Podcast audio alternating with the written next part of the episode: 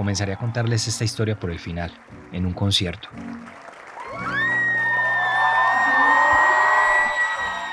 Estamos en la presentación en público de una nueva canción que es fruto de la reunión entre dos proyectos musicales colombianos.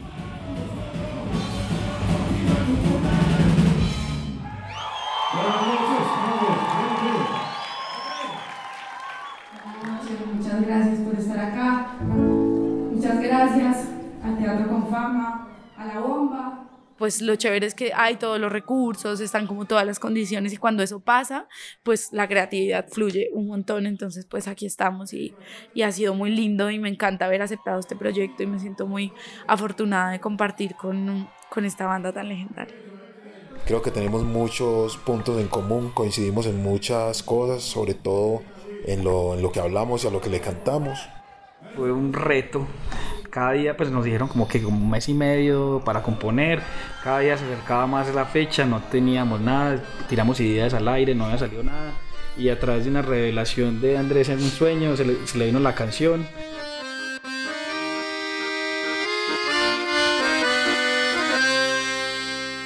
Acaban de escuchar a Isabel Ramírez, mejor conocida como La Muchacha, y Andrés Ocampo y Michael Araki, vocalista y guitarrista de Los Sucios. Pero con ellos volveremos después porque primero debo explicarles lo que origina el relato. Ya no tengo la nuca puesta para que sus botas me anden pisando.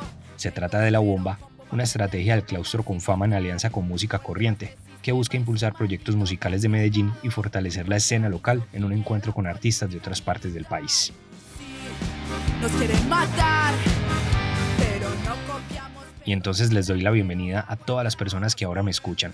Soy Alejandro González Ochoa de modo aleatorio y les vengo con los detalles del surgimiento de violencia, una canción de la muchacha y los sucios. La consecuencia de mandar pobres a matarse para que puedas vivir en paz.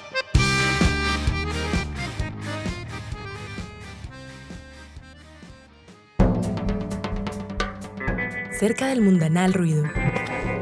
Historias la música corriente.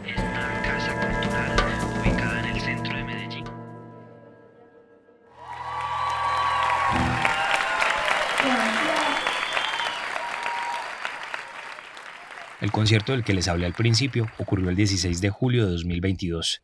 Eran alrededor de las 7 y 45 de la noche y el público ya se juntaba en una larga fila para ingresar al Teatro con Fama, costado suroriental de la Plazuela San Ignacio, en el centro de Medellín. ¿Cuál es tu nombre? Camila. ¿Qué fue lo primero que pensaste cuando viste el cartel de este toque? Qué chimba. Angie López. Eh, vine a ver a la muchacha y los sucios. ¿Vos crees que tienen algún punto en común? Sí, pues yo creería que son antisistema y creo que desde, desde sus canciones hacen como una crítica muy fuerte y esa crítica siento que es demasiado potente.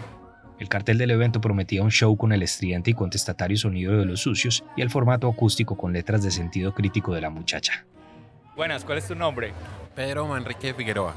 Pero, ¿a qué te dedicas? Soy artista plástico, pero también ah, eventualmente pues trabajo en el metro. Pero, ¿a quién venís a ver? ¿A la muchacha o a los sucios? A los sucios, pues son más contemporáneos a, a mi edad. ¿Viste hay algún punto de unión entre los sucios y la muchacha? Sí, sí, la izquierda pura, la resistencia, lo que a mí siempre me ha llamado toda la vida.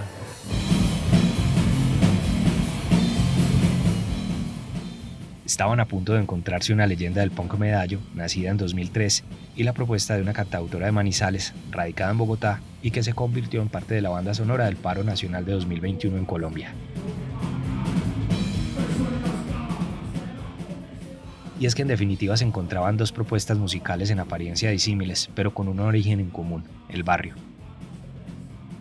Yo empecé con banda, con unos parceros allá en Manizales, o sea, todo nace también desde la tierrita, ¿no? El arraigo también a Manizales, a ver las montañas, em, a esta mezcla entre lo urbano, de crecer en el barrio, en la ciudad, pero tener monte y bosque para jugar ahí como eh, aledaño. Entonces, pues como que siento que hay una mezcla ahí con, con, lo montuno, con lo montañero, que es, es bonito.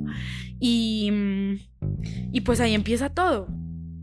Entonces, dije, pues bueno, me voy a mover sola porque puedo, ¿no? Como que quiero ser independiente también en el asunto de la interpretación del instrumento, como que quiero coger mi guitarra, salir y poder enfrentar al público sola, como que ahí, ahí nace también esta idea de ser la muchacha. Y la muchacha también, en, pues fue como un concepto, la verdad, súper casual, fue como, no sé, a mí se me grabó por una canción de plancha Mm, en una frasecita que dice muchacha pájaro, mi cielo azul. Entonces yo dije, ay, muchacha pájaro, tal, no sé qué, quiero hacer algo con muchacha pájaro. Quiero que así se llame mi proyecto solista. Y empezó como muchacha pájaro y ya después como, marica, ¿cuál pájaro? O sea, el muchacha y ya porque soy una muchacha y ya, cuando ya se escucha pues ya, ya no. Muchacha. Sí, pero, pero sí, en medio de esa casualidad, luego me puse a pillar la etimología del término y es bien pesado porque es un calificativo de, medio despectivo como para las mujeres que se ocupan de eh, los asuntos domésticos y que están, digamos, a la merced de un patrón, ¿no? A la merced de, de alguien que manda en casa y ellas son las que guisan, las que limpian y digamos que también la califica, no sé, esas definiciones de la RAE son súper gonorreas. Creo que me cago en la RAE con toda.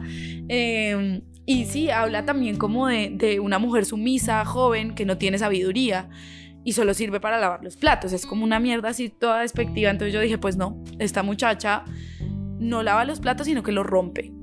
Y, es una muchacha que sí tiene criterios, una muchacha que se quiere parar en la raya y que ese mismo impulso de ser una mujer joven pues la va a llevar como a, a, a hacer las locuras que quiera, ¿no? Como a enfrentar también al público y al mundo en el que vive. Y ya fue ahí en el barrio, o sea, ahí fue donde te tocó pararte la raya.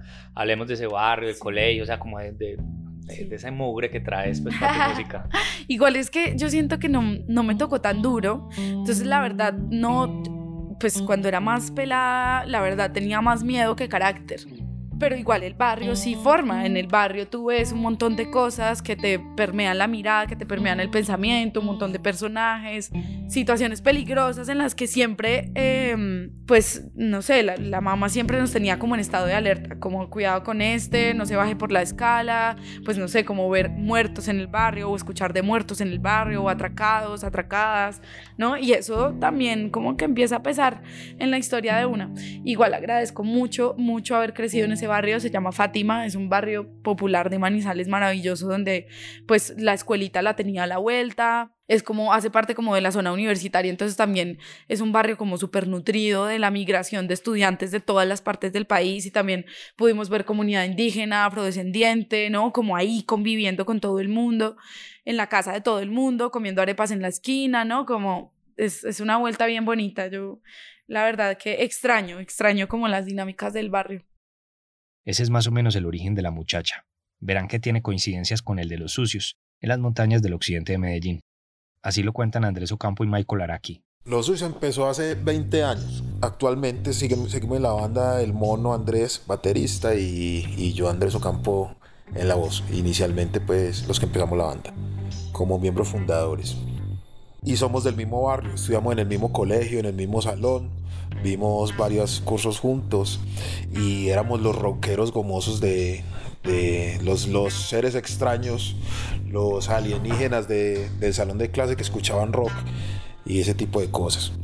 Y bueno, conocimos a Michael, conocimos a Juan o a Camel, que ya llevan más o menos cada uno por ahí 15 años en la banda y nos tocó pues la violencia de los 90 que nos ofrecían el barrio era eh, pillería, drogas, eh, balas, motos, fiestas de, de, ese tiempo de electrónico, de discotequera creo que es que se llamaba y pues bueno, gracias al rock and roll sobrevivimos a, a, toda esa época porque muchos de nuestros amigos pues quedaron en el camino eh, cuando cayeron en la trampa de eso que nos ofrecía pues de esa falsa felicidad o ese camino fácil de, de vivir en de lo que se veía de vivir en un barrio.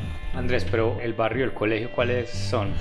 Eh, Pedregal, barrio Pedregal, como una 6 que es bien importante ese barrio porque está ahí también cerquita de, o hace parte de todo el punk medallo un poco, ¿no? Sí, eh, yo crecí viendo punqueros por mi casa.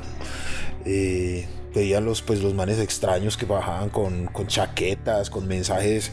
Esos chaquetas me, me, me, llamó mucho la atención. Recuerdo yo cuando era pelado, esa historia la cuento mucho. Estaba yo en el balcón de mi casa y bajaba un pelado con una cresta y con una chaqueta que decía mierda. Y yo lo vi en el balcón de mi casa y yo dije, yo le voy a preguntar a ese man si tiene música que me preste. Y cuando yo bajé del balcón y salí al, al jardín de mi casa, lo habían matado en la esquina de abajo. Entonces, pues una, fue una cosa que me movió y que yo me pregunté yo, pero ¿por qué? ¿Qué pasa? ¿Por qué estos manes tan raros les, les pasa eso? ¿Por qué los matan? Y antes, por el contrario, me llamó más la atención que era lo que pasaba con, esta, con este gueto que, tan raro que, que había en, la, en el barrio. El barrio mío donde, eh, donde empecé a escuchar punk eh, fue Robledo, Villaflora.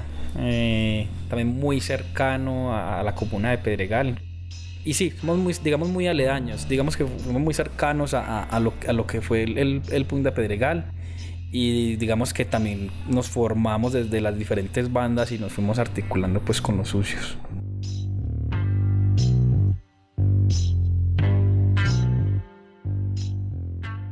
Esa conversación que comenzamos a escuchar ocurrió un día antes del concierto en el Alto Estudio, en medio de las montañas del Retiro, un municipio del oriente antioqueño que está más o menos a una hora de Medellín. Allí también fue grabada Violencia, la canción que nace como resultado de la bomba.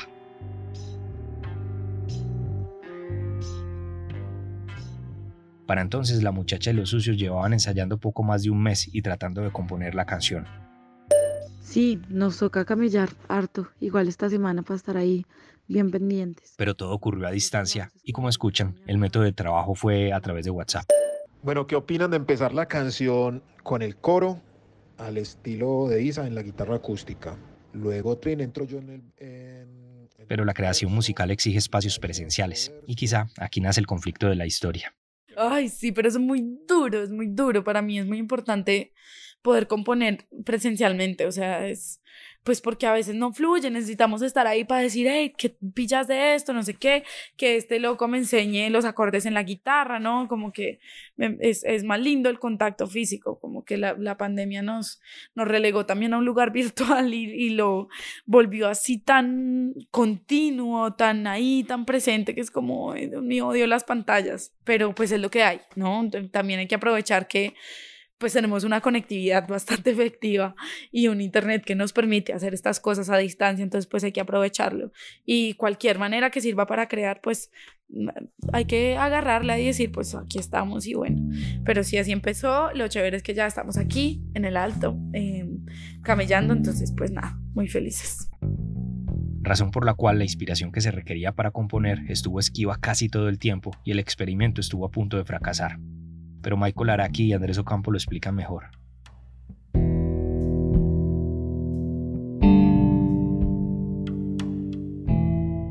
Porque la, la inspiración, y Andrés me corrige, es muy traicionera, o sea, es cuando llegue y le llegó justo al final, a la, última semana. Entonces nos tocó un corre-corre. Por eso yo creo que hoy ha sido como más bien demorada la grabación, pero es porque nos, nos faltó como más tiempo para ensamblar muchos temas musicales. Sí, porque la, la, inspiración no se puede como presionar. Uno no dice, bueno, no es, eh, componer no es como un trabajo, bueno, voy a componer de 8 de la mañana a 10 de la noche, no. Claro que antes de todo eso, llegó primero la invitación a la bomba. Y pues nos contactaron, como, hey, está este proyecto, mira, con los sucios. Y yo le dije, ¿los sucios? ¡Ah! Me encanta. O sea, esta gente no les escucho como en mi cotidianidad, pero yo sé lo legendarios que son. Sé que hacen parte también de esta escena punk nacional muy increíble, de la mata del punk en Medallo y en Antioquia. Entonces dije, no, qué, qué belleza. O sea, qué chance tan bonito poder también como descolocarme un poco y enfrentar también los procesos de creación con una banda pues que lleva una trayectoria y que tiene eh, pensado su, su, criterio político desde el punk, entonces me, me, parece muy lindo, es como pues muy bello, yo dije, no, de una, hagámoslo. Aunque ese relato de Isabel Ramírez no se parece tanto al de Andrés Ocampo, quien estaba en piloto automático cuando recibió la invitación, pues pasaba por un difícil momento familiar. Yo estaba en el hospital con mi abuela enferma, eh, ya en las últimas, como decimos nosotros, y me entró la llamada, eh, la respondí sí a todo porque no, no quería como pensar mucho. Yo muchachos, eh, me hicieron una propuesta de, desde La Pascasia para que hiciéramos una fusión con una, con una cantautora pues de otro género. No tengo idea muchachos ¿Qué canta? Dije que sí a todo. Estamos embalados, ya nos metimos. Les dije así a los muchachos. esa es la verdad. Así está. Y luego, después de eso, empecé a, estudiar o a, perdón, a, investigar sobre el trabajo de la muchacha. Y realmente me enamoré de, su voz y de su propuesta y de su lírica. Fue un descubrimiento muy, muy bonito realmente pero era una invitación fácil de aceptar, porque aunque ambos proyectos no se conocían y en un principio pensaron que no había entre ellos puntos de encuentro, eso es justamente lo que para Alejandro Bernal, productor de música corriente, toma especial importancia en la bomba. Como muy parecido al estilo del sello de música corriente, y es que no hay ningún sesgo no hay ningún sesgo de estilo musical, ¿cierto? Como de género musical, sino que antes nos gusta proponer mezclas como inesperadas de diversas eh, como configuraciones, regiones, como también tratando de armar como una cartografía musical que, que genere sí, una nueva mirada de la música colombiana alternativa.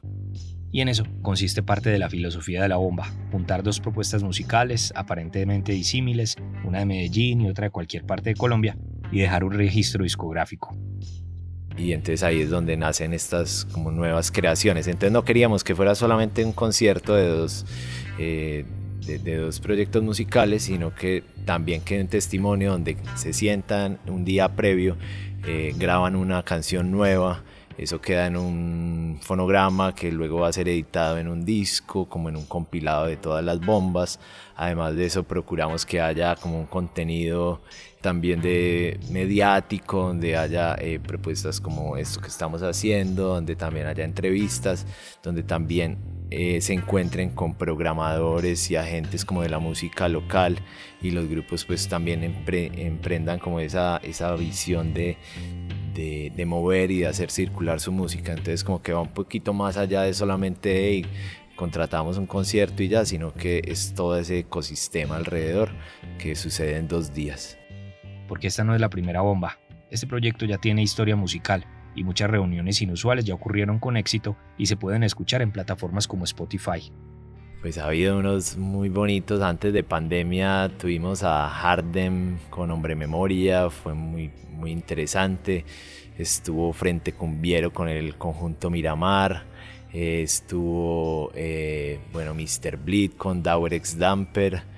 Eh, durante la bomba hubo ahí unos ejercicios chéveres de que fueron a distancia y quedaron como también el registro, el testimonio de, las grabaciones, como de, de Bruces a mí con Esteban Copete, o Romperrayo con Señor Naranjo. Bueno, ya han sido varios, eh, muchos de ellos ya están publicados en, como en plataformas. Eh, uno fue prensado en un, en un vinilo, como el volumen 1 y 2, y ya se viene el volumen 3 y 4 que fueron los del año pasado y los de este año. Venga, ¿y usted hacía? No, no hacía. Pero volvamos al relato. Ahora estamos en el Alto Estudio. Son poco más de las 5 de la tarde del 15 de julio. La presión por el concierto del día siguiente comienza a hacerse presente, pero el proceso iba lento y se llevaba todo el día. Pero la canción Violencia comenzó a vivir entre toma y toma.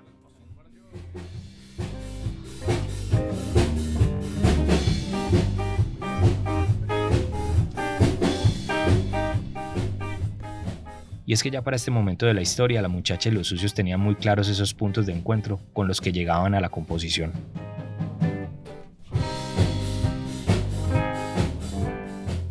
Pues yo creo que en el inconformismo, en la rabia, en la idea de pues de plasmar como un punto crítico frente a la realidad que vivimos en Colombia.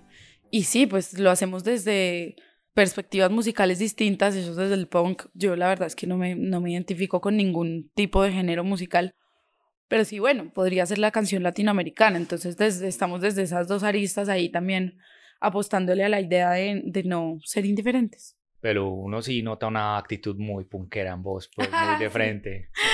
pues yo no sé, sí, yo creo que yo también me siento así, la verdad.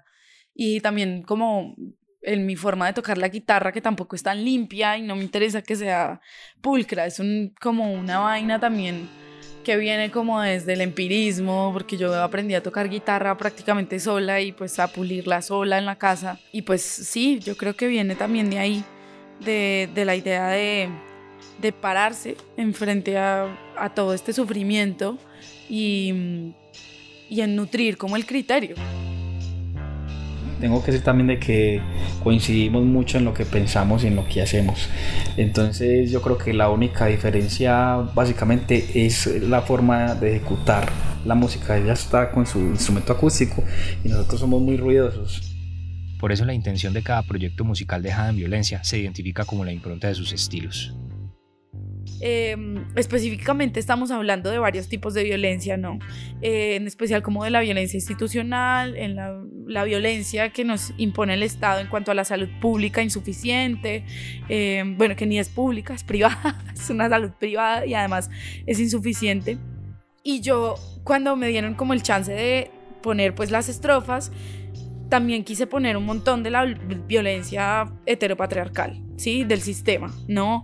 De la misoginia, de, no estar seguras y, que eso también es violencia, ¿no? Es, como violento que tú no estés tranquila andando por cualquier parte donde te puedas mover, donde deberías moverte libremente y donde tu vida debería ser digna, pero no lo es. Entonces yo creo que también tengo ahí cositas puntuales con respecto a las violencias patriarcales que son bastante densas y hago como una especie de enunciación a la liberación de la madre tierra, que es este movimiento del Cauca, de los indígenas NASA, que están allá cortando caña a punta de machete, liberando la tierra. Que hay, hay una parte de la canción donde donde digo que la buena para la gente que labra la tierra y lucha sin mente para liberarla, porque se tiran con toda y le ponen el pecho a todo para poder liberar la tierra y devolverle la dignidad a la tierra. Entonces también hay algo ahí que, que me parece bonito como apuntar.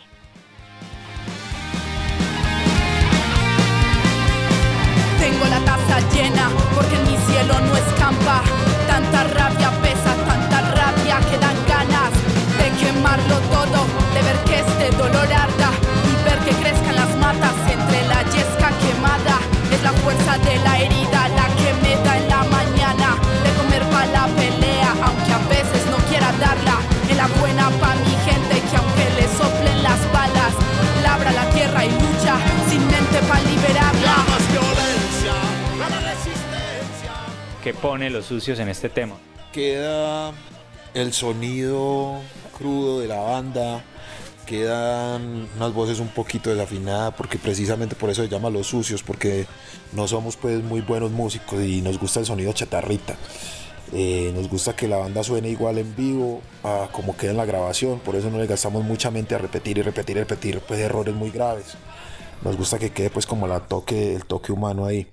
Mm, queda pues no sé, el corazón, corazón porque son letras que cantamos pues que nos nacen del alma y no sé si escuchan la canción que, que vamos a producir con la bomba, creo que les va a dejar mucho que pensar. Porque ya no puedo estar callado ante tanta mierda que he presenciado, harto de la violencia que nos obligan a normalizar. Aquel que muere de hambre es violentamente asesinado, violencia es morir tirado en el pasillo de un hospital. Y sí, salgo a protestar porque violentamente la ley también me quiere callar.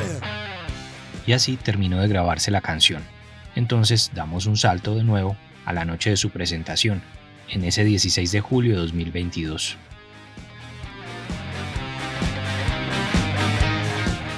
El concierto estaba por terminarse, eran más de las 10 de la noche y la muchacha ya había ofrecido su presentación acústica y eran los sucios los designados para oficiar la sorpresa que se tenía para el público.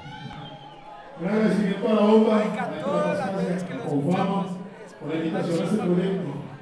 Realmente fue como un bálsamo para nosotros, nos dieron y nos reavivaron las ganas de volver a componer.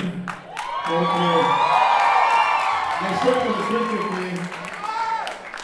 que no habíamos sacado más canciones nuevas porque, porque realmente es muy duro cantar en este país. Y gracias a este proyecto de la bomba grabamos una canción, bueno muchachos, muchachos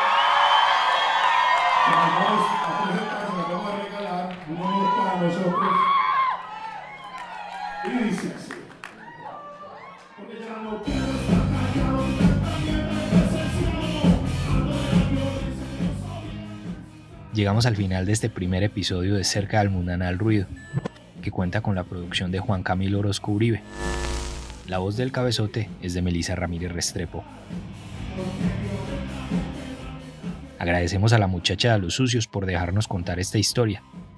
También a Juan Diego Galvis del Alto Estudio, en donde grabamos parte de los paisajes sonoros que se escuchan en este episodio.